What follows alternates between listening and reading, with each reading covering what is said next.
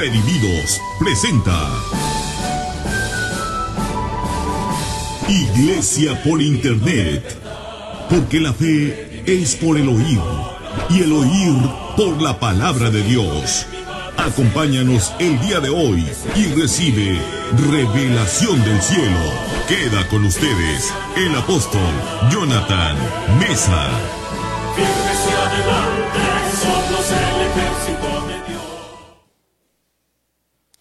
¿Qué tal amigas y amigos, hermanas y hermanos? Les saluda una vez más su servidor, el apóstol Jonathan Mesa Delgado, transmitiendo en vivo desde la Ciudad de México para todos ustedes en esto que es Iglesia por Internet. Sean todos ustedes bienvenidos.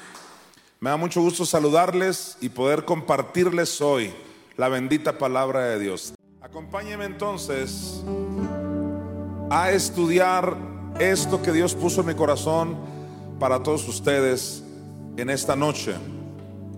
Le puse por título a mi enseñanza, La liberación ya comenzó.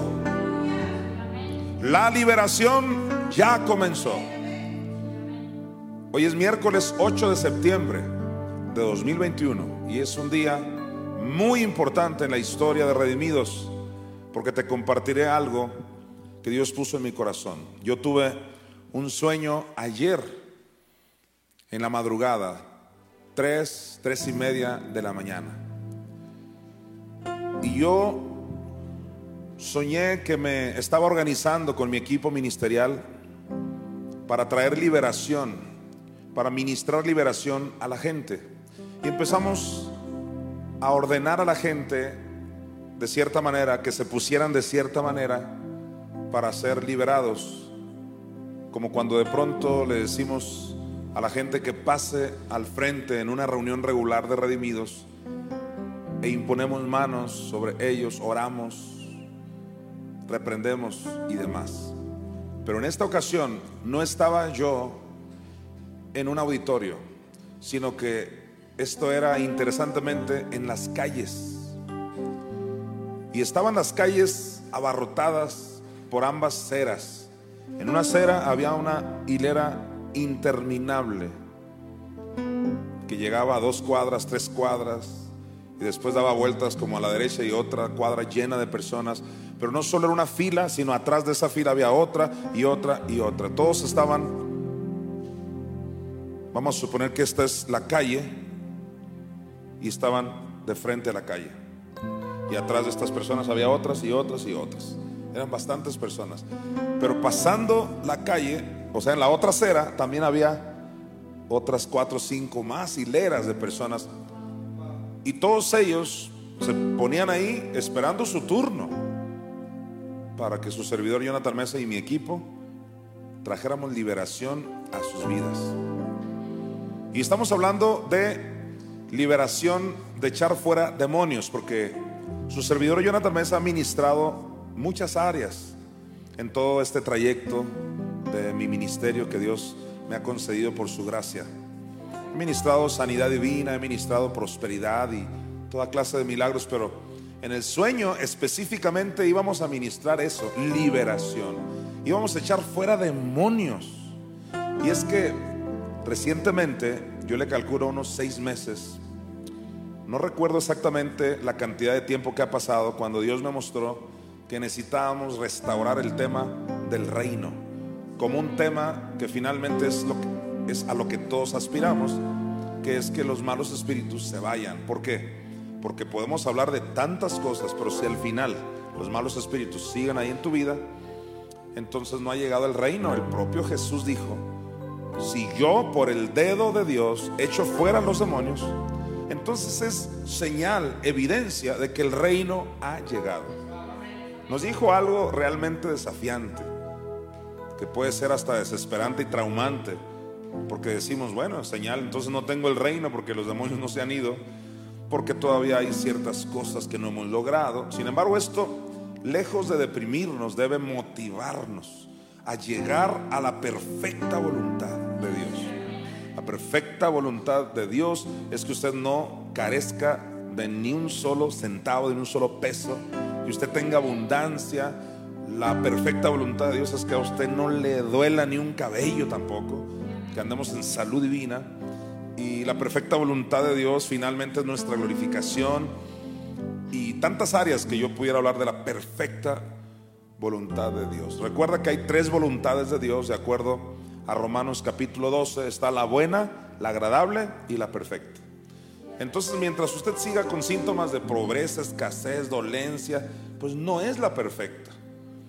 Tampoco es la mala, porque en la buena voluntad de Dios la gente padece cosas y de pronto recibimos un milagro. Pero no es la voluntad de Dios que estemos viviendo de milagros, sino que siempre estemos en un nivel donde se manifieste todo el poder de Dios y vivir por fe. La liberación entonces, Dios me mostró hace algunos meses que era algo tan importante que necesitábamos recordar, restaurar en la iglesia, porque inclusive muchos habían dejado de creer en eso debido a que por alguna razón se mezcló, se coló por ahí una doctrina que yo no enseño, de que ya cuando eres creyente no necesitas liberación. Esto no es así. Como yo tengo 20 años enseñando, somos perfectos solo en nuestros espíritus, porque es ahí donde Jesús hizo su obra perfecta, dice la carta a los hebreos, que nos hizo espíritus perfectos, pero como ya hemos dicho hasta el cansancio, en el alma no es así. En el alma sigue habiendo inmundicia, en el alma sigue habiendo contaminación que tenemos que estar continuamente limpiándonos con la sangre de Cristo, desechando, dijo Pablo, o en este caso Santiago lo dijo en el capítulo 1, versículo 21 de su carta, desechando toda inmundicia y abundancia de malicia, dice, hay que recibir la palabra implantada, la cual puede salvar nuestras almas. No dijo nuestros espíritus, porque esos, insisto, ya son perfectos. Entonces todos tenemos que reconocer que aunque estemos en Cristo, necesitamos liberación del alma y del cuerpo. Simplemente esa envidia que te acongoja es un mal espíritu. Todas esas cosas que no vienen de Dios, pensamientos impuros, son malos espíritus que de una o de otra forma el final de ellos es reducirte a esclavitud. De esto he hablado muchas veces en muchas de mis enseñanzas. Este sueño que yo tuve ayer a las 3 de la mañana no es casualidad. De hecho, me acosté orando antes de dormirme, pidiéndole a Dios que me mostrara su perfecta voluntad en mi ministerio. Esas fueron mis palabras. A veces le pido por otras cosas, ¿no? Que me revele otras cosas. Pero esta vez le hablé específicamente del ministerio. Revélame cosas, tu perfecta voluntad en mi vida, en mi ministerio. Y tuve ese sueño donde yo ponía a la gente a que recibieran liberación, pero lo sorprendente es que una vez más las filas eran interminables. Y digo una vez más porque hace ya más de 20 años, literal unos 24 años, en Phoenix, Arizona, yo tuve una visión donde veía las calles abarrotadas de personas, pero ahí no estaban en cada acera, sino que las calles enteras estaban llenas y venían hacia mí y hacia una persona que estaba a mi derecha, que hoy sé que se trataba del sucesor. En aquel tiempo yo no sabía, ni siquiera había tenido mi primer hijo, pero yo veía a alguien que era mi mano derecha, que estábamos al frente de toda esa gente que venía a nosotros y que yo corría y literalmente conté siete cuadras yo corriendo cuando finalmente yo desaparecí ya ahí se acabó el sueño cuando yo corrí las siete cuadras solo me di cuenta de la cantidad de gente interminable prácticamente le dejé todo al que me estaba ayudando para que él ministrara, porque yo terminé las siete cuadras y ahí terminó el sueño. Este sueño no fue exactamente así, pero sí había multitudes, pero por cada acera. Y en cada acera, todos ellos así, con una actitud de recibir.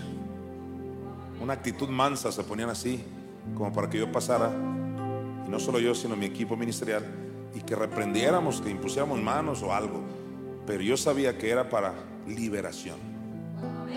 Eso fue realmente muy interesante. Y de pronto, cuando yo me di cuenta que había tanta gente, yo decidí irme hasta el inicio de donde se había comenzado a poner la gente. Había tanta gente que yo dije, voy a empezar de un extremo para venirme desde allá hasta acá. Entonces yo decidí empezar a liberar desde allá. Pero ¿Cuál sería mi sorpresa? Que cuando yo caminé lo suficiente, ya casi llegando al final, no sé, faltaba una cuadra o algo así. Me, me encontré a mi hijo Jaciel David, el sucesor, mi hijo menor, y me dice, papi, ya comenzó la liberación, me dijo. Cuando él dijo esas palabras, ya comenzó la liberación, yo alcancé a oír los gritos de muchos. No había comenzado la liberación cuando yo llegué. Antes de llegar yo, antes de llegar el sucesor, ya había comenzado la liberación desde aquel extremo. O sea, el Espíritu Santo se nos adelantó la actitud de la gente ahí y Dios empezó a liberar y a liberar. Y entonces las demás personas empezaron a gritar como diciendo, ya viene para acá. Si ya comenzó allá, porque muchos gritaban diciendo, soy libre y otros de otras maneras expresaban esa libertad que habían tenido. En eso, una persona se me acerca y me aborda y me dice, ¿sabes qué? Reconozco que lo que yo tengo realmente son malos espíritus. No lo había querido reconocer, me dijo. Pero ¿sabes qué? Lo reconozco. Soy valiente, reconozco que son malos espíritus, así que libérame, por favor, me dijo. Eso a mí me impactó tanto, porque yo tengo años enseñando que si tú no reconoces que hay un mal espíritu que te está atormentando, pues nunca lo echarás fuera, porque crees que es normal. Ah, esa tristeza es normal, esa envidia normal, esa rabia o coraje normal. No, no es normal. Tenemos que echar fuera todo mal espíritu. Jesucristo dijo, en mi nombre echaréis fuera demonios. También la primera de Juan dice que el amor echa fuera el temor. Y por ejemplo, el temor es un mal espíritu que no siempre se identifica como tal. Y no siempre la gente lo identifica como tal. Dicen, pues todo el mundo teme, es normal. Entonces el diablo te hace creer que es normal para que nunca eches fuera ese mal espíritu. Y como yo vengo enseñando últimamente, si dice la Biblia que el amor, o sea Dios, porque Dios es amor, de acuerdo a 1 Juan 4.8, si el amor echa fuera el temor y le, viene hablando a creyentes en primera de Juan, la pregunta es ¿de dónde los echa fuera? Pues los echa fuera del área que no nació de nuevo, que es tu espíritu. Los echa fuera de la mente o de los sentimientos o de la voluntad. De alguna parte del alma los echa fuera, porque hay un mal espíritu de temor, pero el temor es uno de miles de malos espíritus. En este sueño era impactante, número uno, la cantidad de gente que había exagerada. Eso era un avivamiento tremendo. Hasta en el sueño yo estaba impresionado. Pero lo impactante también era la actitud de la gente. Cómo pasaban a ser liberados. La tercera cosa impactante es que era ese evento exclusivo para liberación. No íbamos a hacer ninguna otra cosa más que liberar. Y sabes, ese sueño a mí me llamó mucho la atención. Yo creo con todo mi corazón que Dios nos está llamando a la liberación. Pero lo más espectacular que yo oí en ese sueño es lo que me dijo mi hijo, el sucesor. Me dijo, papi, ya comenzó la liberación. Sin embargo, antes de yo despertar, porque desperté como a las tres y media de la mañana, estaba soñando esas cosas. Antes de yo despertar, oí la voz de una mujer que me dijo, me llamo Sofía, me dijo. ¿Sabes? Yo he escuchado la voz de mi Madre Espíritu Santo. Es una voz tierna, es una voz hermosa. En una ocasión me dijo, Jonathan me dijo, con su voz tan indescriptible. No se puede describir fácilmente. Yo te puedo decir, sonaba así, sonaba así, pero me quedaría corto con lo hermoso que se sintió. Mi cuarto se llenó literal de la gloria de Dios con solo oír esa voz que me dijo, Jonathan. Pero en esta ocasión era una voz, no te voy a decir que era una voz ofensiva, eh, no era una voz como de maldad, sonaba, se puede decir que bien, pero yo sabía que no era mi madre. Y me dijo, me llamo Sofía. ¿Sabes? Yo a través de los años conozco ese personaje, Sofía, en deidades paganas. La palabra Sofía simplemente significa sabiduría.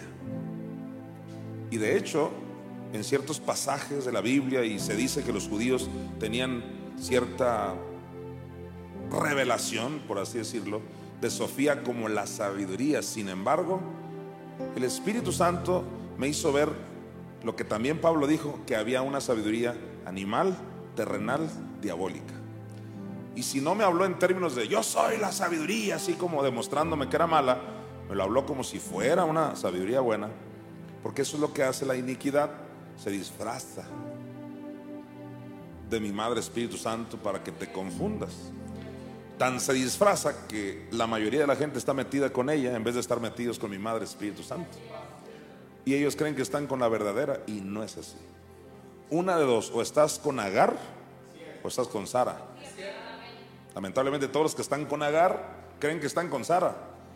Y es la confusión que ella está promoviendo. De hecho, en Proverbios capítulo 5, usted recordará, querido redimido, que dice que esta Agar, la iniquidad, como le quieras llamar, la gran ramera Jezabel, que aparece con varios nombres, ella también ofrece miel, también ofrece eh, la otra senda, pan.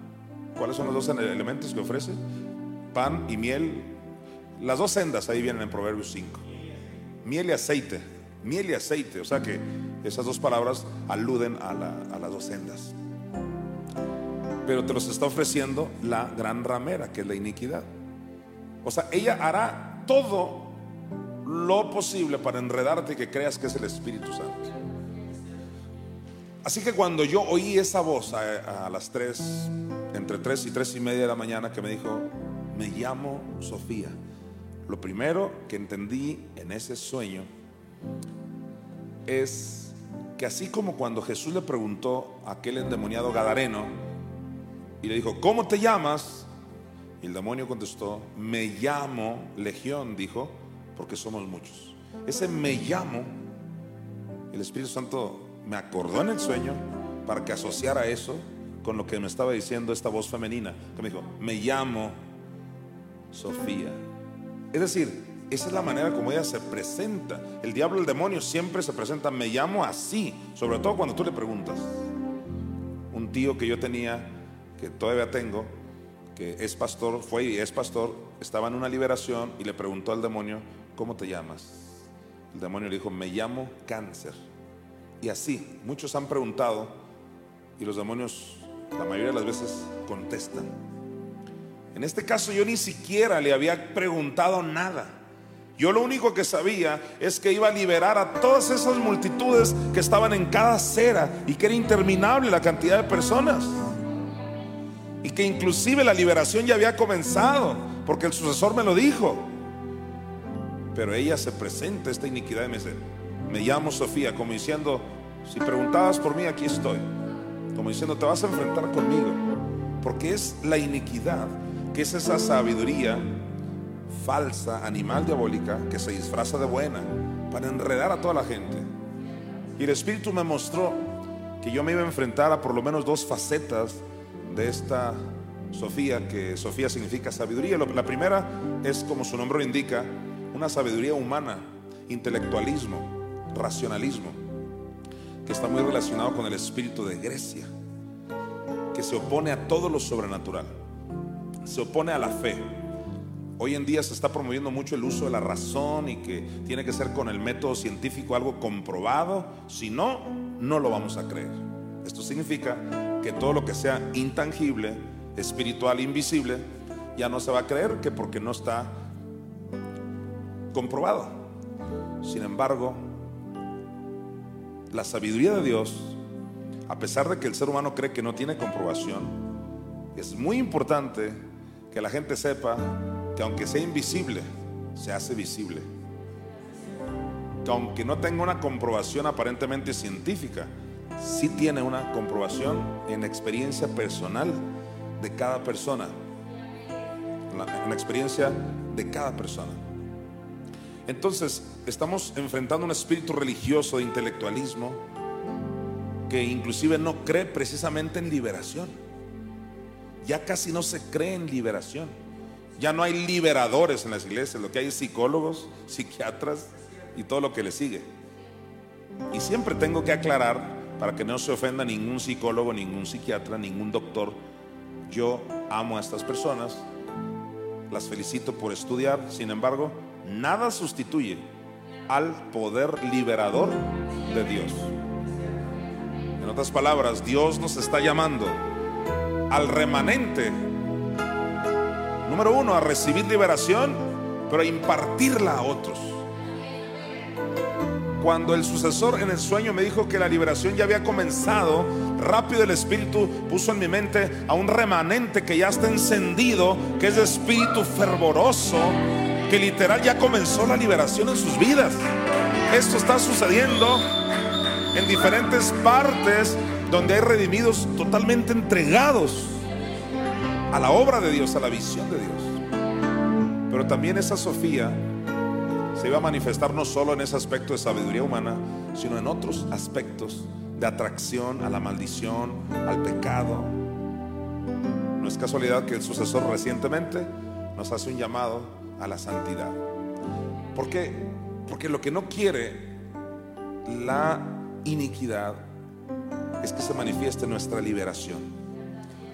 Mientras nosotros convivamos con el pecado, con la muerte, con la mediocridad, con todos esos malos espíritus, pues ellos estarán felices de tenerte ahí detenido para que nunca logres tu victoria, de tenerte detenido en algún vicio, en alguna situación que tú crees que, pues, de alguna manera es normal. Y, por ejemplo, el domingo yo les hablaba del espíritu de tristeza, los redimidos en Hermosillo, y nos dimos cuenta que la tristeza bíblicamente es un mal espíritu, que no tenemos por qué abrazarla, que el espíritu triste seca los huesos, que el reino es gozo. Imagínate, si el reino es gozo y tú abrazas la tristeza, entonces nunca se van a ir los demonios, porque es por el reino que sabemos que los demonios se han ido. Si yo por el dedo de Dios echo fuera a los demonios, el reino ha llegado. Romanos 14 dice, el reino es justicia, paz y gozo. Entonces, si no operamos en ese nivel de gozo y estamos operando en espíritus como tristeza, depresión, opresión, entonces los malos espíritus siempre estarán ahí atormentando al creyente para que no se manifieste el avivamiento. Mi enseñanza de hoy está basada en este sueño que también está basado en las escrituras y se titula así, ya comenzó la liberación. Yo declaro que tú eres de esas personas que yo vi en el sueño, que se alegraron mucho, porque si ya empezó con unos, va a seguir contigo. Si ya empezó con un remanente, va a continuar contigo. Sabes, esto se va a ir así, como en efecto dominó, uno tras otro, uno tras otro. Van ir siendo liberados por el poder de la palabra de Dios, por el poder de la unción. Y de eso voy a hablar en esta noche. Quédate conmigo porque voy a ir a la palabra de Dios. Yo todo sueño, toda visión, todo éxtasis, lo filtro por la palabra para que esto tenga realmente un respaldo del cielo y sí, sí lo tiene. Vamos a ver esta palabra liberación en las escrituras. Pero antes de ir a la primera escritura, quiero recordarte lo que le pasó a los israelitas. Cuando los israelitas salieron de Egipto, a eso le podemos llamar liberación. Porque ellos estaban esclavos. Por supuesto, la esclavitud de ellos históricamente era que los delegados por Faraón los golpeaban, los maltrataban, los hacían trabajar horas extremadamente extras, por así decirlo. Es decir, que sufrían hambre, sufrían de todo, sí les daban de comer, pero de manera miserable como se acostumbraba a los esclavos, los golpeaban. Entonces durante cientos de años eran esclavos. Era una esclavitud literal en lo humano. Pero eso representa a los que han sido esclavos por el diablo y sus demonios. Recuerda que Faraón en la Biblia representa principalmente a Satanás. Y a los que delega Faraón son los demonios y los ángeles caídos. Entonces, ¿qué pasa? Cuando Israel sale de Egipto, ¿qué es eso? Un Dios que los liberó. Y los liberó a través de Moisés. Y los liberó cruzando el mar rojo. El que tenga oídos para oír, que oiga. Tú como redimido tienes que saber que es la revelación de las dos sendas la que te hizo pasar por el mar, cruzarlo en seco, resucitar por nuestra Madre Espíritu Santo y que con esas revelaciones está garantizada tu liberación. Pero llegó el tiempo en que ya se manifestó. Ya comenzó la liberación. Tienes que saber que cuando viene tu liberación, vienen las plagas para el mundo. Esto es profético, esto es bíblico, tienes que escucharme. Lo voy a repetir, cuando viene tu liberación, vienen las plagas para el mundo. ¿Acaso no sucedió de esa manera con Israel? Mientras Israel estaba saliendo, las plagas estaban atormentando a Egipto. Un Egipto con plagas y un Israel siendo liberado, saliendo de la esclavitud. Entonces no es ni va a ser casualidad que esta liberación de la cual te estoy hablando hoy, de lo que soñé ayer a las 3 de la mañana, tenga todo que ver con que a la par venga más plaga para el mundo. A la par. Esto lo vamos a ver en Isaías 60, versículo 2. Mira detalladamente lo que este pasaje está diciendo. Dice el profeta, porque he aquí que tinieblas cubrirán la tierra y oscuridad las naciones. Más sobre ti amanecerá Jehová y sobre ti será vista su gloria. Date cuenta, es a la par. O sea, al mismo tiempo que sobre ti es vista la gloria para liberarte, al mismo tiempo tinieblas cubren la tierra el mismo cuadro, la misma fotografía de Egipto. Egipto estaba experimentando la mortandad más terrible de los primogénitos y el montón de plagas que ya habían pasado. E Israel saliendo libre por el poder de Dios, por su líder Moisés, por cruzar el mar. Alguien diga gloria a Dios. Recibe esto, sobre ti será vista la gloria de Dios. Apóstol, mientras sobre mí es vista la gloria de Dios, ¿qué le va a estar pasando al mundo? Ahí lo dice. De aquí que tinieblas cubrirán la tierra y oscuridad las naciones. ¿Qué es tinieblas y qué es oscuridad? Tinieblas representa enfermedad, dolor, pobreza, pero también ignorancia de las escrituras. Jesucristo le dijo a los fariseos, erráis ignorando las escrituras dando a entender, ustedes pueden tener un montón de conocimientos, pero erráis, es ahí donde erráis al ignorar las escrituras. El proverbista dijo, la enseñanza es luz. La enseñanza de Dios es luz. Y hoy en día está eh, proliferando, proliferando, proliferando esta corriente que se levanta contra todo lo intangible, lo espiritual. Ya la gente no cree en eso. Contrario a eso, está creciendo cada vez más la ola de los que creen en materialismo. Esa corriente que enseña que somos materia y que todos vamos para el mismo hoyo. Una cosa terrible, depresiva, mediocre de mentalidad, porque ellos creen que creer en algo espiritual es para tontos, para ignorantes. Y Pablo lo dice, lo presenta como totalmente al revés. Dice que la sabiduría de los hombres es insensatez para con Dios. Hoy en día hay demasiada ignorancia dentro de los eruditos. Porque los eruditos de hoy se creen tan eruditos, pero la Biblia les llama ignorantes porque ignoran lo principal, que es lo que somos. Somos espíritus, no somos carne. Hay vida después de la muerte. Pero ellos no, como no se comprueba, como decir dos por dos, cuatro, ya no lo creen. Increíble. Tinieblas, dice, cubrirán la tierra.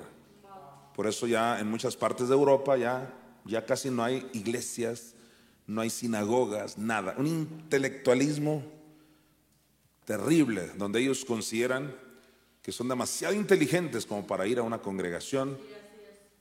Es demasiado desprestigio creer en cosas que no se ven. Entonces tinieblas están cubriendo la tierra. Tú tienes que tener mucho cuidado y tienes que entender que Dios te escogió para cosas grandes y que su conocimiento va más allá del conocimiento humano. Que tú necesitas conocer las cosas de Dios, saber que Dios es un Dios invisible, pero que se hace visible y que Dios te, te va a comprobar a ti a nivel personal su poder. Por eso la gloria de Dios va a ser vista sobre los que la crean, sobre los que la abracen, sobre los que reciban esa revelación que ella está dando. En Job capítulo 14, versículo 14, dice de la siguiente manera, si el hombre muriere, ¿volverá a vivir? Vamos a darle la aplicación principal que es la mesiánica. ¿Qué es mesiánica? Que alude al Mesías. Ese hombre ahí se refiere a Cristo. La palabra hombre también alude, de hecho, principalmente a Cristo. También alude a la investidura, como ahorita vamos a, estudiar, la investidura de los últimos tiempos, que es la que enseñamos nosotros, que es las dos sendas. Apliquémoslo primero a Cristo. Dice, si el hombre muriere, volverá a vivir. Lo que está preguntando es, si Cristo muere, ¿va a resucitar? Dice, si el hombre muriere, ¿volverá a vivir? Todos los días de mi edad esperaré, dice, hasta que venga mi liberación. Este versículo está aludiendo a cuando Cristo estaba en el infierno. Para conocimiento de muchos, Jesús no solo pagó la cruz, pagó el infierno, bajó a los infiernos, no a predicar, sino a sufrir por nosotros, por toda la humanidad, para terminar nuestra redención. Pero me llama la atención que dice, hasta que venga mi liberación. Entonces, cuando Jesús estaba en el infierno, no solo estaba un pecador, sino estaba un hombre lleno de demonios. Todos los demonios se ensañaron con él. Todos los demonios, así como las moscas de repente van, muchas de ellas multitudes de moscas a un trapo sucio que apesta, que hiede. Por la suciedad atraen las moscas. Así, a Cristo le cayó el pecado de toda la humanidad y atrajo a esas moscas que finalmente representan demonios. Recuerda que la palabra Belcebú, que es uno de los nombres de Satanás, significa el príncipe de las moscas. Entonces Jesús era la comidilla de todos ellos. Los salmos hablan de eso. Se querían alimentar, dice, de Dios, porque Jesús es Dios, que murió por nosotros. Y entonces buscan de Dios, dice los salmos, de Dios buscan su comida. ¿Por qué? Porque Dios se convirtió en pecado y ahora todos los demonios estaban ahí atormentándolo a él. En otras partes mesiánicas hasta dice que él gemía como chacal. ¿Has visto a un endemoniado cómo grita y hace voces extrañas? Así Jesús estaba en el infierno. Jesús necesitaba liberación. De hecho, cuando tú estudias la historia del Gadareno, el Gadareno representa a Cristo. Esto lo he dicho pocas veces, pero representa a Cristo cuando estaba en el infierno. ¿Por qué? Porque Jesús, como profeta, él hizo varias señales. Recuerda que los profetas desde el Antiguo Testamento hacían cosas, movimientos que simbolizaban algo. Jesús, siendo el profeta de profetas, hace una señal y le dice a sus discípulos, vamos a cruzar del otro lado del mar. Y al cruzar del otro lado del mar se encuentran al Gadareno. ¿Qué representa esto? ¿Qué hay del otro lado del mar viéndolo desde arriba para abajo? ¿Qué hay en las profundidades del mar? El infierno.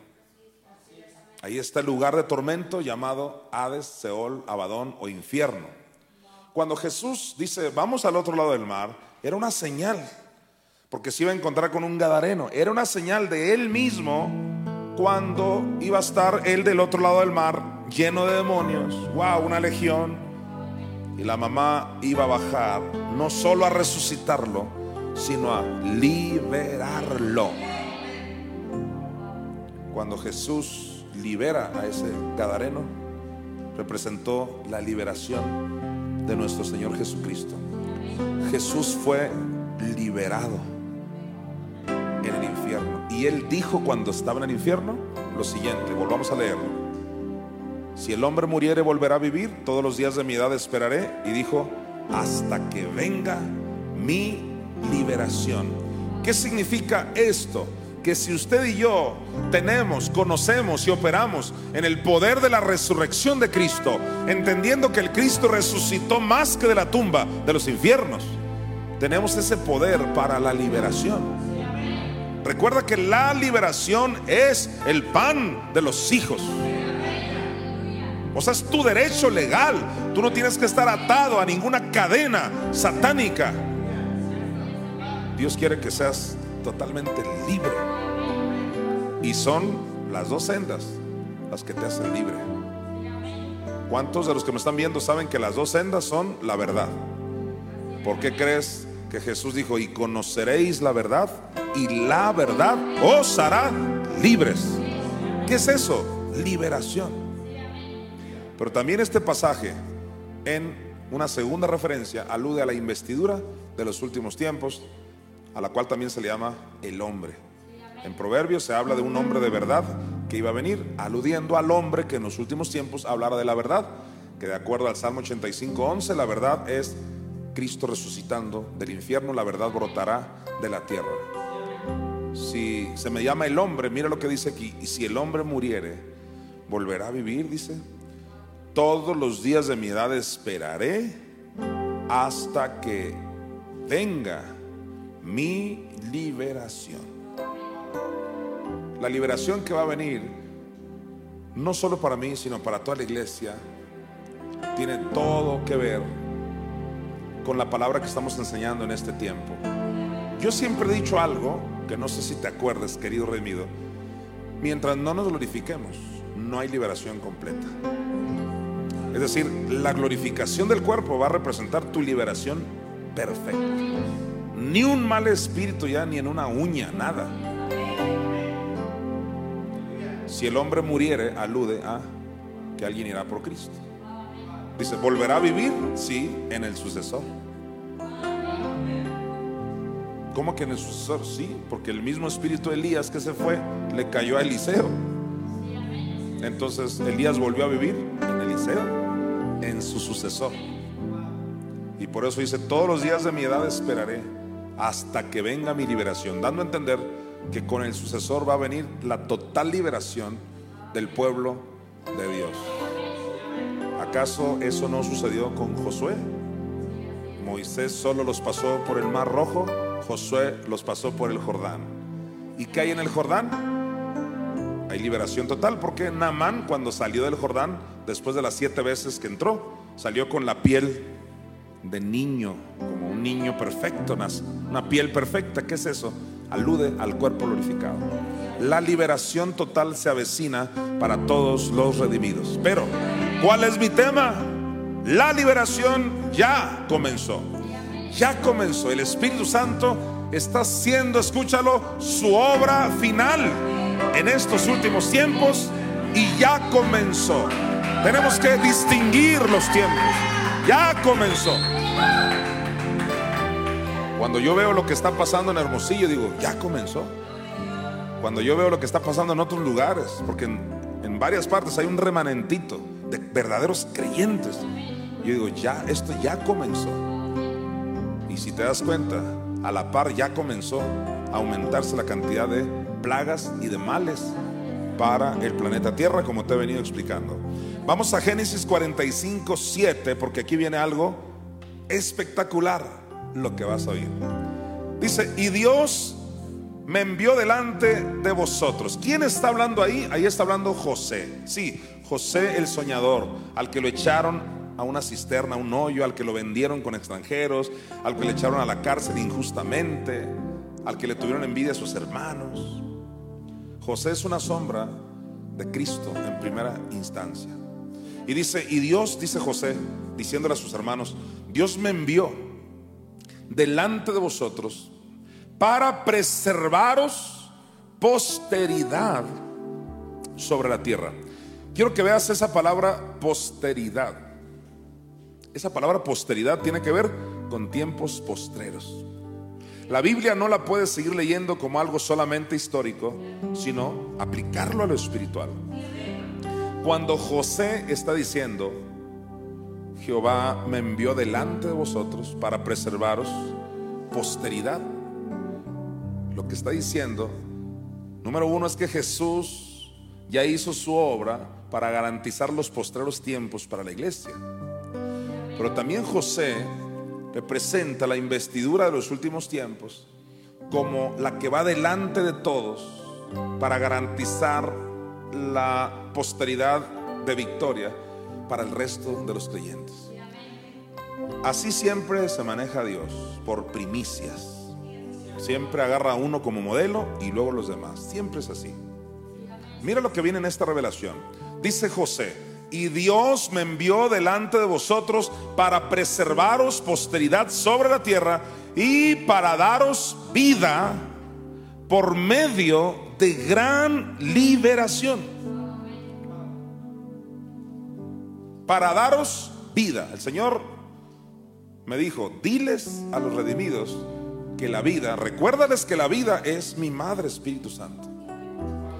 ¿Por qué tenemos hoy la mamá Espíritu Santo? Aquí lo dice, para que por medio de ella venga la gran liberación. Volvamos a leer.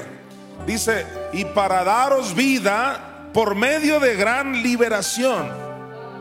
Es la vida, o sea, la mamá Espíritu Santo, la que nos va a garantizar la gran liberación que tanto hemos soñado. Porque créeme que todos la han soñado. Los cristianos la sueñan. Ellos dicen, algún día ya no seré pobre. Algún día ya no seré enfermo. Pero ellos piensan en ese día como cuando vayan al cielo.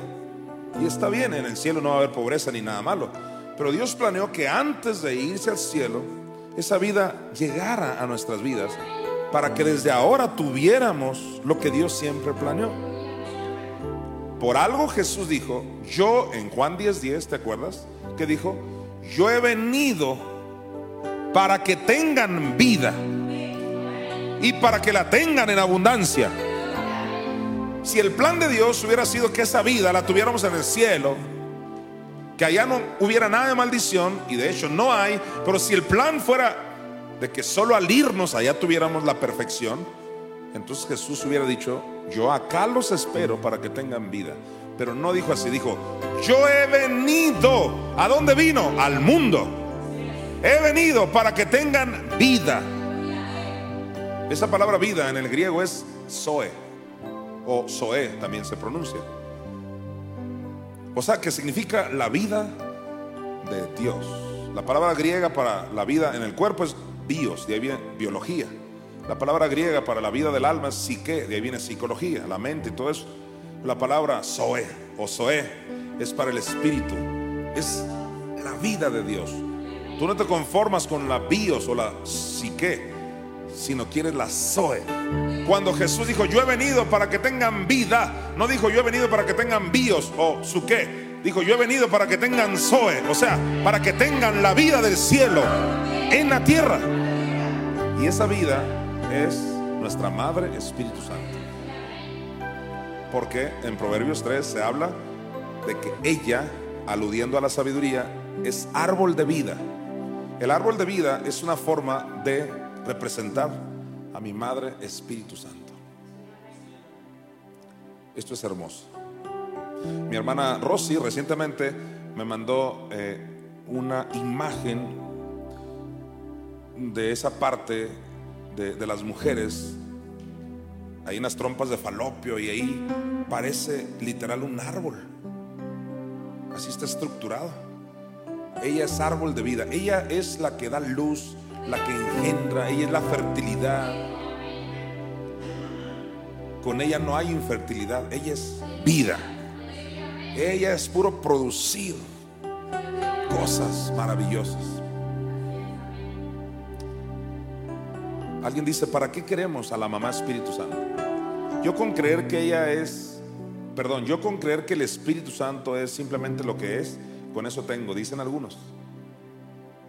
Pero eso es una negligencia. Porque el que es dirigente se apropia de todo lo que Dios nos da.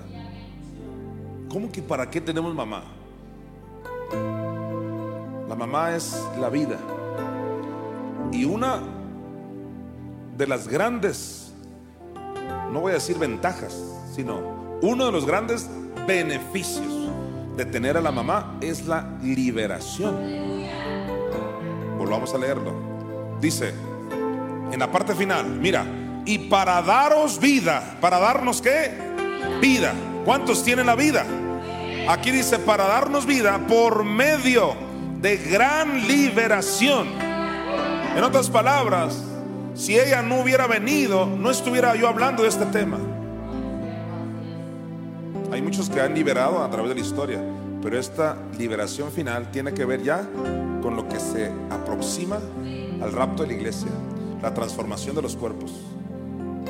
Es la última liberación, la va a realizar mi Madre Espíritu Santo. Sabes, yo creo con todo mi corazón que no es casualidad. Yo tuve ese sueño ayer a las tres y media de la mañana y en una semana van a ser la niña de la sierva y el sucesor. Mi nieta se llama Vida Zoe. Siempre he creído que ella representa algo profético. Algunos profetas de redimidos ya me han dicho algunas cosas de lo que el nacimiento de esta niña representa. Pero hoy te diré algo, que, que haya nacido y va a nacer en, una semana máximo, que haya nacido ahí en estos tiempos y justo en una semana, la vida Zoe, porque así se llama la niña, vida Zoe, wow. Que haya nacido ella es la señal de que ya comenzó la liberación. Y tampoco es casualidad que haya nacido mujer, porque representa la deidad femenina, nuestra Madre Espíritu Santo a todo lo que da. Todo esto, queridos hermanos y hermanas, se maneja por señales. Todas estas cosas que están sucediendo son proféticas. Hasta el desayunador pastora Marian me manda un mensaje justo el domingo y me dice, encontré el versículo donde el desayunador que usted abrió es profético. Porque dice la Biblia, ahí en el Evangelio de Juan, y después del desayuno, Reina y Valera tradujo después de la comida, pero en el griego y en otras versiones dice, después del desayuno fue cuando ya Jesús le entrega las ovejas a Pedro. Pedro representa al sucesor que se queda con las ovejas de Dios. Nunca te habías puesto a pensar, Jesús le delegó sus ovejas no a Juan, menos a Judas y a ningún otro. Se las delegó a Pedro. Me está diciendo que Pedro fue el sucesor de Cristo. Sí, sí fue. Pues eso me suena como otras religiones. A mí me suena Biblia y con eso tengo. Escucha, Jesús le delega sus ovejas a Pedro, lo dice clarísimo. Pedro, apacienta mis corderos. O sea, es Jesús dejándole la iglesia a una persona. Wow. Y por supuesto hay mucho más que hablar, porque eso es una sombra de lo que iba a pasar en los últimos tiempos. Aquí lo importante, la señal es después del desayuno, hace eso. Después de este proyecto, ya viene, ya viene muy pronto la manifestación total del ministerio del sucesor. Ahora van a ser ya la niña Zoe, vida Zoe. Esta vida es para liberación. O sea, es la señal. No es de que van a venir a tocarla a ella para ser liberados. Que no lo dudo, ¿por qué no? Yo creo en milagros. Pero lo, lo que estoy diciendo ahora es que ella es una señal de que la vida de Dios, que es mi madre, se va a empezar a manifestar en liberación sin precedentes para tu vida. Señores, ya comenzó la liberación. Si usted lo recibe, de un grito de guerra, de un grito de júbilo. Y diga, lo recibo. Diga, lo recibo para mi vida, para mi matrimonio, para mi familia, para mis hijos, para mi iglesia. Dígalo, lo recibo. Qué importante cuando yo te estaba ahorita diciendo, di lo recibo, rápido se me vino la imagen del sueño cuando la gente pasaba con una actitud de recibir liberación. Porque alguien dirá, ¿y por qué tengo que repetir lo recibo? Porque si no lo dices, entonces no le llegan ni a los talones a la gente que yo vi en el sueño, que pasan a recibir liberación. La actitud es tan importante. Desde el momento que alguien dice, yo no necesito liberación, ahí está el primer demonio que no, quiere, no quieren soltar, el orgullo. Recuerda que en Malaquías 4.1 dice que los soberbios serán estopa en este gran horno que se avecina, que es la gran tribulación. Ayer venía yo en el avión de Hermosillo a México. Justo yo venía en el aire cuando estaba el temblor aquí en la Ciudad de México. Un temblor que sí sacudió varias partes de la ciudad y que cada, cada día hay más cantidad de terremotos, más cantidad de réplicas de los terremotos haciendo estragos. No solo el problema es los estragos que causa, sino que es una señal. Estamos hablando, señores, de señales. Jesús dijo en Mateo 24 que cuando vieran que eso sucediera, cantidad de terremotos enormes, señal de que Jesucristo ya viene pronto. Estamos hablando de cosas demasiado proféticas. Que yo haya venido en el aire mientras abajo estaba pasando eso, yo lo considero una señal como me lo hizo ver eh, la sierva y el sucesor. Son señales. Si usted no cree en señales, compres el Quijote de la Mancha. Si usted cree en señales, le crea la Biblia. Creemos en sueños, en éxtasis, en visiones. Esto es lo que va a suceder en los últimos tiempos. Alguien va a estar en el aire cuando se va a desatar la tribulación. Después el sucesor se va con la iglesia y viene lo que es la gran tribulación. Porque recuerda que una cosa es la tribulación y otra cosa es la gran tribulación. Alguien va a estar en el aire, en el aire dice Romanos 16, alguien va a ir por Cristo, así lo dice la Biblia. Yo por eso a esa serie le puse alguien irá por Cristo. No quise decir yo iré por Cristo, no, alguien, porque si usted no, quiere creer que soy yo, se lo respeto. Pero me conformo con que usted crea que alguien irá, porque de que alguien va a ir, alguien va a ir. Eso está en toda la Biblia. Eh, a lo mejor eres tú, a lo mejor eres tú el que vas a ir. O sea, no te cierres en que el problema sea quién va a ir, no. ¿Está de acuerdo conmigo en que alguien va a ir? Eso está en toda la Biblia. Ahora que si yo creo que soy yo el que voy a ir es porque tengo cientos de argumentos porque creo que soy yo. Pero para mí lo más importante es que sepas que de un momento a otro alguien va a ir por Cristo. De un momento a otro alguien va a estar en el aire mientras que abajo esté la tribulación para que después de siete años el sucesor se vaya con la iglesia y venga la gran tribulación. Estamos en tiempos proféticos y ya comenzó la liberación en tu vida. Vamos a Esther 4:14 porque viene más, más revelación poderosa.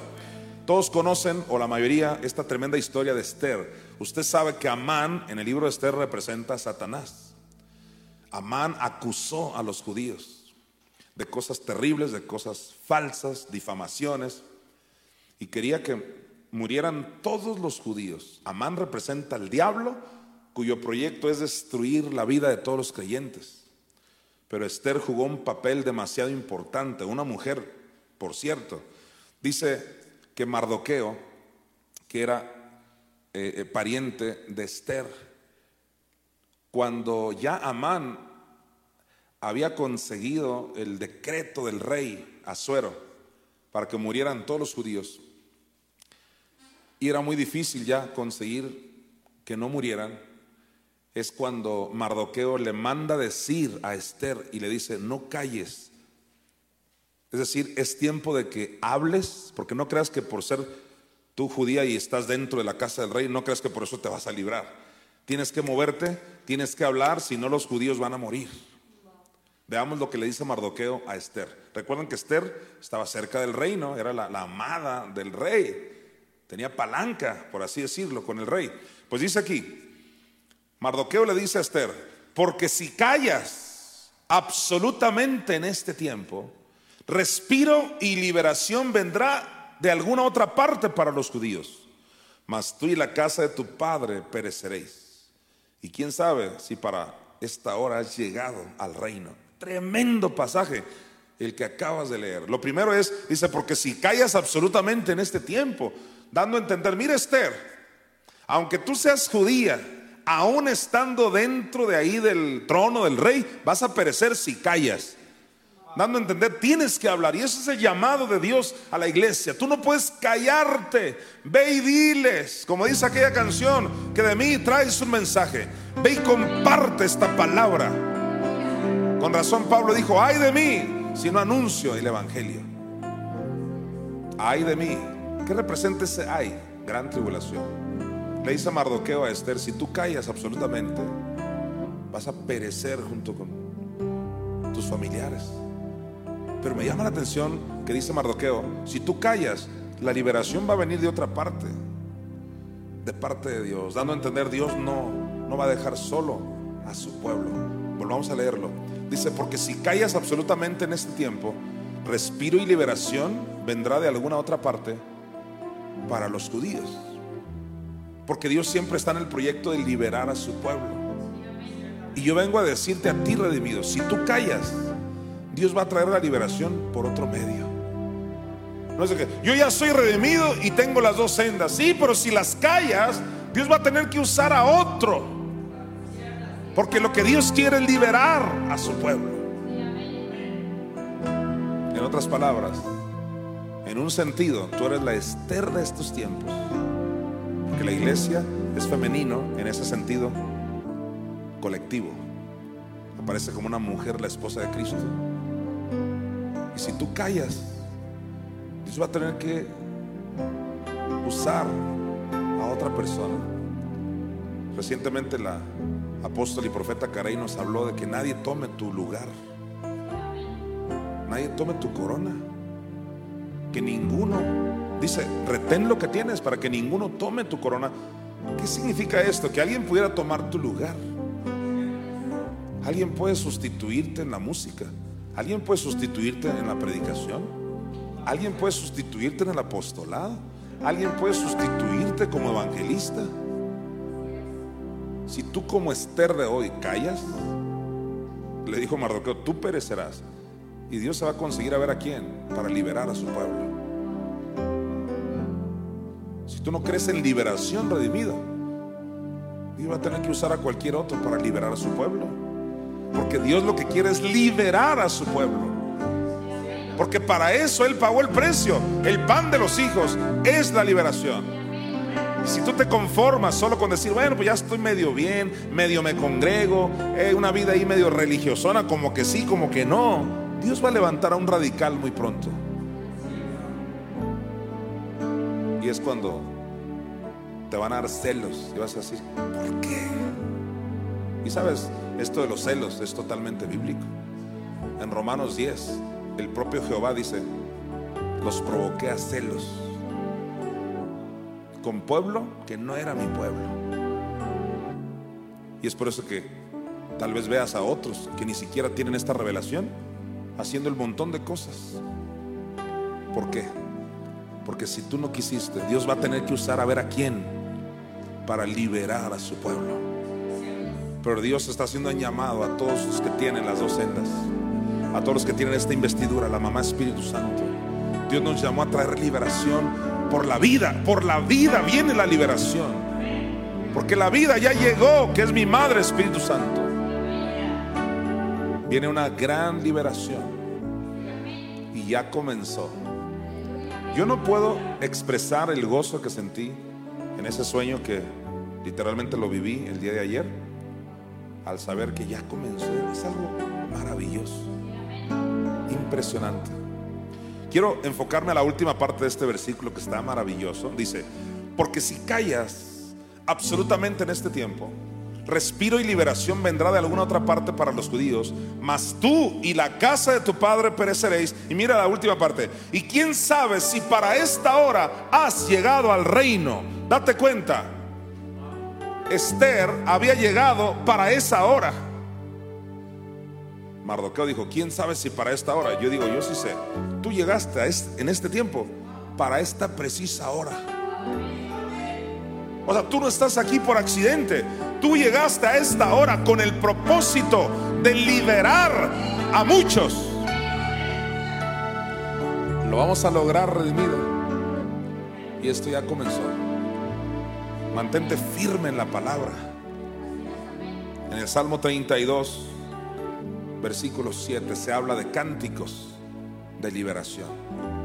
Cuando Jesucristo estaba en el infierno, no solo dijo hasta que venga mi liberación, como ya vimos en el libro de Job, sino que también dijo esto. Dijo, tú eres mi refugio. ¿A quién crees que le estaba diciendo, tú eres mi refugio? A la que es el refugio. La palabra refugio es un término femenino que aunque termina con O, pero es femenino. Las mujeres se llaman refugio, aurora. Todos estos términos aluden a la mamá Espíritu Santo en la Biblia. Jesús le dice, tú eres mi refugio. Y dice, me guardarás de la angustia. Pero luego dice, ¿con qué lo iban a guardar? Dice, con cánticos de liberación me rodearás. Estoy aquí para profetizarte que viene un mover de cánticos proféticos. No es casualidad que las composiciones del sucesor son muy proféticas. A diferencia de las mías, que son muy de alabanza y adoración, las del sucesor son muy proféticas, muy Jesús hablándole a la iglesia. O la iglesia contestándole a Jesús. No digo que las otras canciones de alabanza y adoración no traigan liberación, pero va a haber un mover, estoy aquí para profetizarte, va a haber un mover profético en los últimos tiempos. Se va a restaurar lo que pasaba con los levitas del antiguo pacto. Algunos de ellos dice que profetizaban con arpas.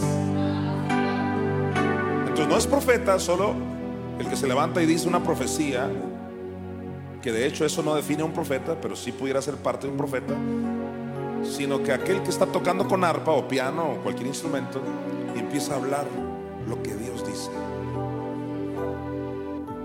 Prepárate porque viene un mover profético tremendo. ¿Y sabes para qué ese mover profético es a través de la música? ¿Y sabes para qué es eso? Para la liberación del pueblo. Hay cánticos que te van a liberar. Mi Madre Espíritu Santo, siempre hemos sabido que ella es la que nos rodea. Y aquí dice con qué, con cánticos de liberación me rodearás. Sacó a Cristo rodeándolo, dándole vueltas, me la imagino, cantándole, cantándole, cantándole.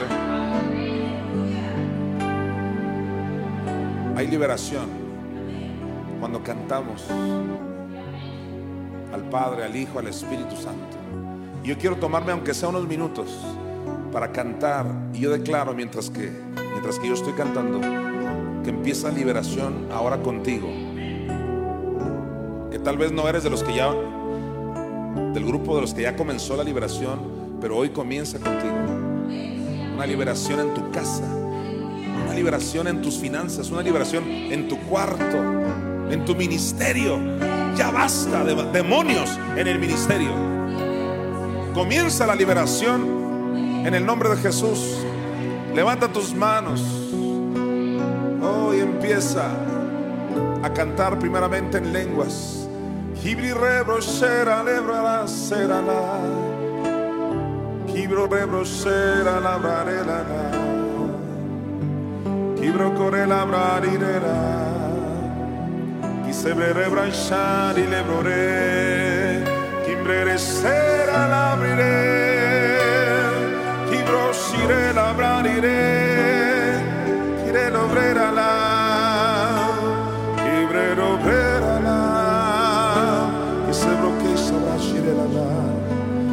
querer la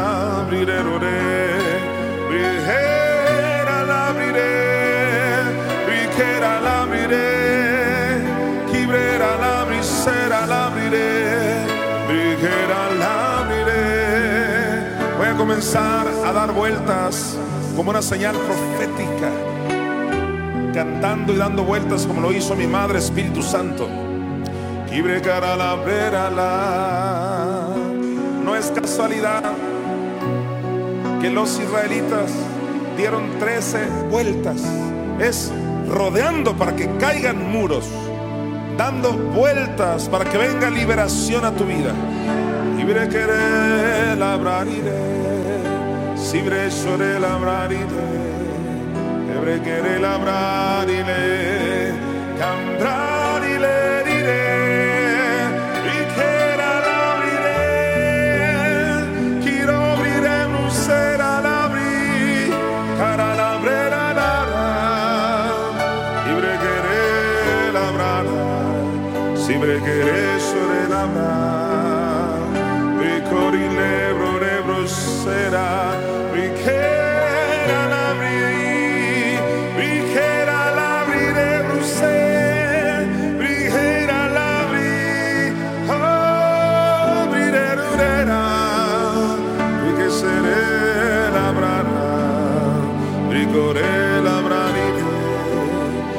se bro, y ya la liberación comenzó, y ya comenzó,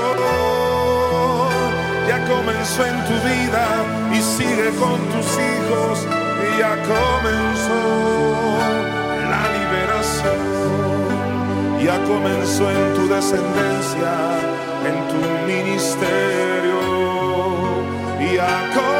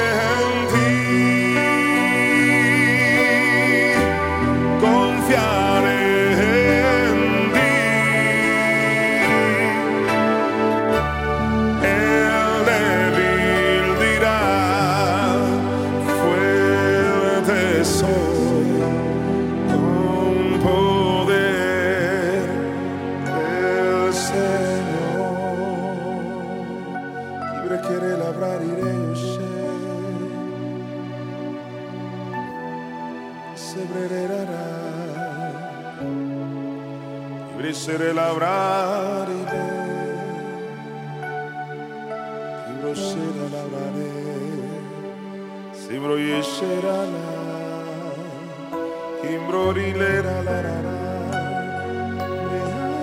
la,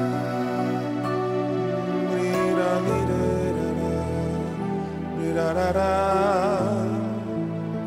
Briquero rera la, Si briquere labrar iré, Briquera un brise olor fragante para ti. Te adoramos. Deja que el espíritu de oración llegue a tu vida. En Zacarías se habla del espíritu de oración y necesitamos entrar a un río de oración, de adoración. Que esto produce la liberación que tú necesitas. Lo que Dios ya comenzó con otros, continúa contigo y eso ya no va a terminar hasta que alguien vaya por Cristo. Maravilloso. Esto ya comenzó. Lo creo con todo mi corazón.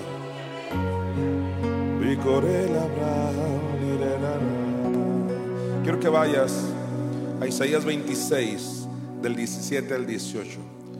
Esos dos versículos hablan de la condición que Dios nunca planeó para el pueblo de Dios. Como yo te explicaba en sesiones pasadas, en algún video por ahí, yo te hablaba de los embarazos en el alma que tenemos los creyentes. Hay embarazos buenos y embarazos malos. Embarazarse lo único que significa es concebir. Una mujer cuando se embaraza concibe. Pues hay concepciones mentales. Tú concibes de cosas buenas o de cosas malas. La pregunta es, ¿de qué se está llenando la iglesia en su mente? Si no te llenas de palabra, de unción, lo único que, que vas a luz después son cosas vanas que nunca te trajeron liberación. Embarázate de cosas que te van a liberar. O sea, llena tu mente, embarázate de Dios, de su palabra, de su unción, de proyectos que Él pone en ti. Ten cuidado con quién te juntas. Dice la Biblia, el que anda con necios será quebrantado. ¿Hasta cuándo lo irá a entender la gente? Ven ese versículo, no lo quieren creer. No quieren creer que solo por andar con alguien, con alguien que es un tibio, con alguien que no ora, no habla lenguas, no diezma, no ofrenda, no alaba, no se congrega, es un tibio y a veces frío. El que anda con eso será quebrantado, entendámoslo de una vez. Pero el que anda con sabios, dice, sabio será. ¿Te estás embarazando de las ideas de ese amigo, entre comillas, que tienes? Porque ese no es amigo. Está siendo usado por el diablo para llevarte a la destrucción, a la maldición y al infierno. Pero te embarazas de quién? De lo que él dice, de lo que ella dice. ¿Por qué no te embarazas de lo que Dios dice? Mira lo que dice este pasaje. Como la mujer encinta, cuando se acerca al alumbramiento y gime, gime y da gritos en sus dolores, así hemos sido delante de ti, oh Jehová. Y dice el 18, concebimos, tuvimos dolores de parto, dimos a luz viento. Detente ahí. ¿Te imaginas una mujer que duró nueve meses enfrentando todas las vicisitudes de un embarazo y de lo que se tiene que abstener y todo, y que a los nueve meses da a luz puro viento? O sea, ¿para qué tanto esfuerzo? Y dice el profeta, es exactamente lo que le pasa a mi pueblo. Se embarazan, se esfuerzan, se cuidan de esto, de lo otro, y al final nada dieron a luz. O sea, tiempo perdido. Pero sabes, lo más terrible es lo que dice el profeta, mira, dice en la parte final, concebimos, tuvimos dolores de parto, dimos a luz viento, y mira, ninguna liberación hicimos en la tierra. O sea, al final de cuentas, que batallé tanto y que dije esto y que me esforcé por eso, y al final de cuentas, ni una liberación hubo. Dando a entender, si no hubo ninguna liberación, es pura religión, pura pérdida de tiempo, es embarazarte de tonterías. Piensa en esto, este ejemplo lo doy muy seguido. Piensa en esto, es para que entiendas lo espiritual. Así hablaba Jesús con ejemplos, con parábolas. Si tú vas a la, gasolinera, solo porque ahí están regalando agua, porque hay gasolineras que regalan agua y de pronto pan y así para ganar clientes. Ok, tú vas, te dan agua, platicas, porque son muy buenas las personas y aceptas tantas promociones que están dando. Pero si al final no te echan gasolina, si al final no te llenan el tanque o no te echan algo de gasolina, ¿de qué sirvió ir? Es solo, ah, me tomé el agua este que regalaron. ¿De qué sirve si al final de cuentas el carro te va a dejar tirado porque no le echaste a lo que ibas? Hay gente que se congrega y al final no le echan gasolina a su carro. Solo es las buenas relaciones, qué bonita iglesia, qué bonito cantan, qué buen amigo, aquí me conseguí una novia, el montón de cosas por encima. Y dice el profeta, y al final ninguna liberación. O sea, al final sales con los mismos espíritus ahí terribles. No podemos, lo he dicho una y otra vez y lo vuelvo a decir hoy por inspiración divina, ya no podemos seguir así.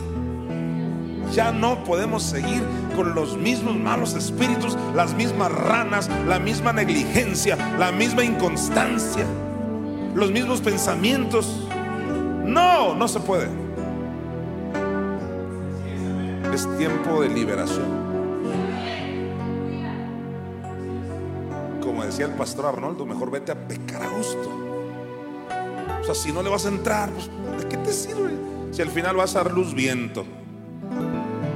Pero estoy seguro que no te quieres tú ir a pecar a gusto. Estoy seguro que lo que tú quieres es arrepentirte y decir, es cierto, ya no voy a perder mi tiempo en esto. Necesito, como dijo un pastor en una película, es todo o nada. Y cuando él dijo esa frase, es todo o nada, su vida cambió. Pasó de solo intentos, lloriqueos y buenas intenciones dijo, ya, a partir de ya, es todo o nada. Y le entregó toda su vida a Dios. Y tuvo un ministerio fructífero. Porque solo cuando te decides al todo o nada, y es por eso que hace poco hicimos un cuarentónomo, tu servidor y mis doce, que se llamó así, el fuego de Dios. Pero uno de los temas es claves de, del spot que hicimos para ese cuarentónomo era, es todo o nada, es ahora o nunca. Y hoy vengo a decirte, es todo o nada, y es ahora o nunca. La liberación está a tu disposición. Tú no quieres dar a luz viento y al final ni una liberación. Tú quieres grandes resultados. Tú quieres que esos malos espíritus ya se larguen de tu vida. Tú quieres impactar realmente al mundo. Y es ahora cuando tienes que saber que la liberación ya comenzó y quiere seguir contigo. Dios quiere continuar contigo.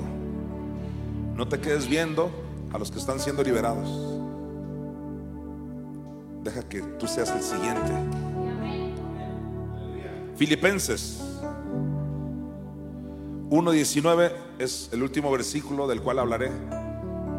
Aquí hay dos cosas que yo veo. Oración y guerra espiritual como elementos claves para la liberación en los últimos tiempos. Dice Pablo, porque sé que por vuestra oración, ahí está la importancia de la oración. Pero luego dijo, y la suministración del Espíritu de Jesucristo, wow. Esa frase tan elegante, suministración del Espíritu de Jesucristo, para mí tiene que ver con guerra espiritual y también con investidura. Porque el Espíritu de Jesucristo es el que operó en Noé, en Moisés, y está operando ahora. Como lo dice Primera de Pedro 1, del 10 al 11. Es el Espíritu de Cristo que le está hablando a esta generación. Dice Pablo, yo sé que por vuestra oración y la suministración del Espíritu de Jesucristo, esto resultará en mi liberación. Por supuesto que a nivel contextual histórico, Pablo está hablando cuando estaba en la cárcel, que gracias a las oraciones de los hermanos, él iba a salir de la cárcel.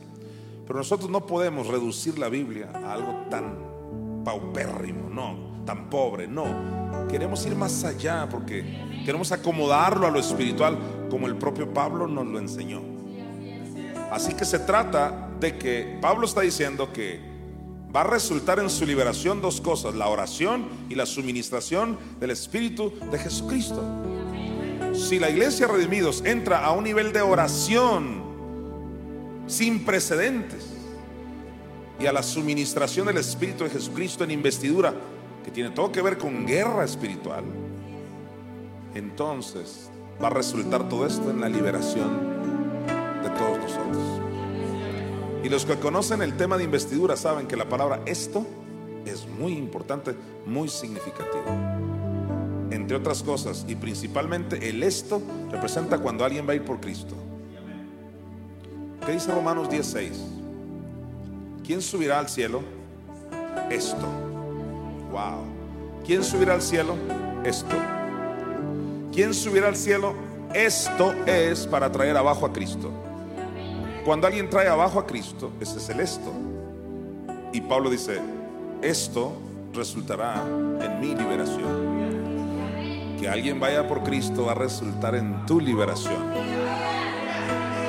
Pero desde ahora estoy anunciando que la liberación ya comenzó.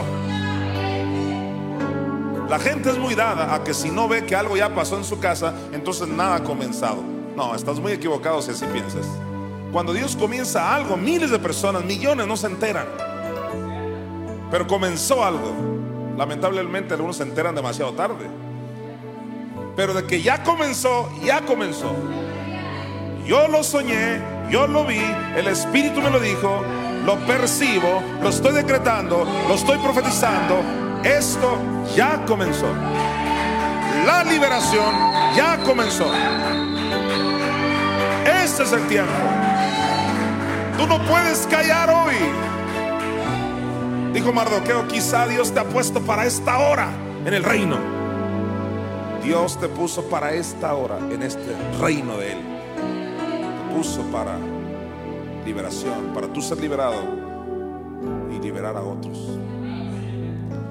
Yo quiero hacer un llamado y con eso concluyo a que apoyen el ministerio más reciente que tenemos, que es el Ministerio de Guerra Espiritual, presidido por el militar David Hernández Vélez. Lo acabo de delegar recientemente para que esté al frente de este grupo de guerreros que ya está creciendo cada vez más. Comunícate con este servidor David Hernández Vélez para que él te incluya si así lo deseas y participes de este ministerio de guerra espiritual donde él estará rotándolos, alternándolos, de alguna manera le está haciendo para que esto continuamente se esté dando, que gente esté orando con el ministerio de mi hermana Adela Miranda, pero que estén guerreando todo el tiempo con el ministerio de David Hernández. También hubo una división de las buenas en el ministerio de oración de mi hermana Adela Miranda, porque ella incluía toda clase de oraciones en ese grupo de intercesión por WhatsApp. Pero de pronto el Espíritu le mostró que, que mejor va a abrir otro, y ya lo abrió, otro grupo de WhatsApp exclusivo para orar por el montón de necesidades que hay de la gente. Y el grupo original de WhatsApp de oración se va a mantener en oración exclusiva de su servidor y de mi equipo. Así que estamos bien bendecidos. Un grupo de WhatsApp orando día y noche por su servidor y otro grupo de WhatsApp para orar por un montón de otras necesidades y un grupo de WhatsApp exclusivo para guerra espiritual. Yo le dije a David Hernández, ahí nadie pide, ahí nadie intercede, ahí solo atar, reprender, pulverizar, echar a lo profundo del mar. ¡Uh! Guerra espiritual. El profeta Joel dice, llamen, despierten a mis valientes, a mis guerreros. ¿Por qué? Porque es tiempo de la hoz, viene cosecha. Pero esa cosecha viene cuando entremos a esta dimensión de guerra y de oración. Y dice Pablo, yo sé que por esa oración y por esa suministración del Espíritu de Jesucristo, esto va a resultar en mi liberación. No te pierdas, querida hermana, querido hermano, no te pierdas esta liberación que Dios está trayendo. Cada vez son más las personas que me dicen, mi vida ha cambiado y está cambiando radicalmente. Se respira un ambiente de liberación, de gozo, de paz, de satisfacción, de vivir en lo nuevo que Dios está dando. Bendigo tu vida y declaro que la liberación ya comenzó contigo y en tu casa también. Gracia y paz a todos ustedes. Redimidos presentó Iglesia por Internet. Si deseas abrir tu casa para que se enseñe la palabra de Dios, comunícate con nosotros. Declaramos bendición manifiesta para ti y tu familia. Gracia y paz a todos ustedes. Iglesia el ejército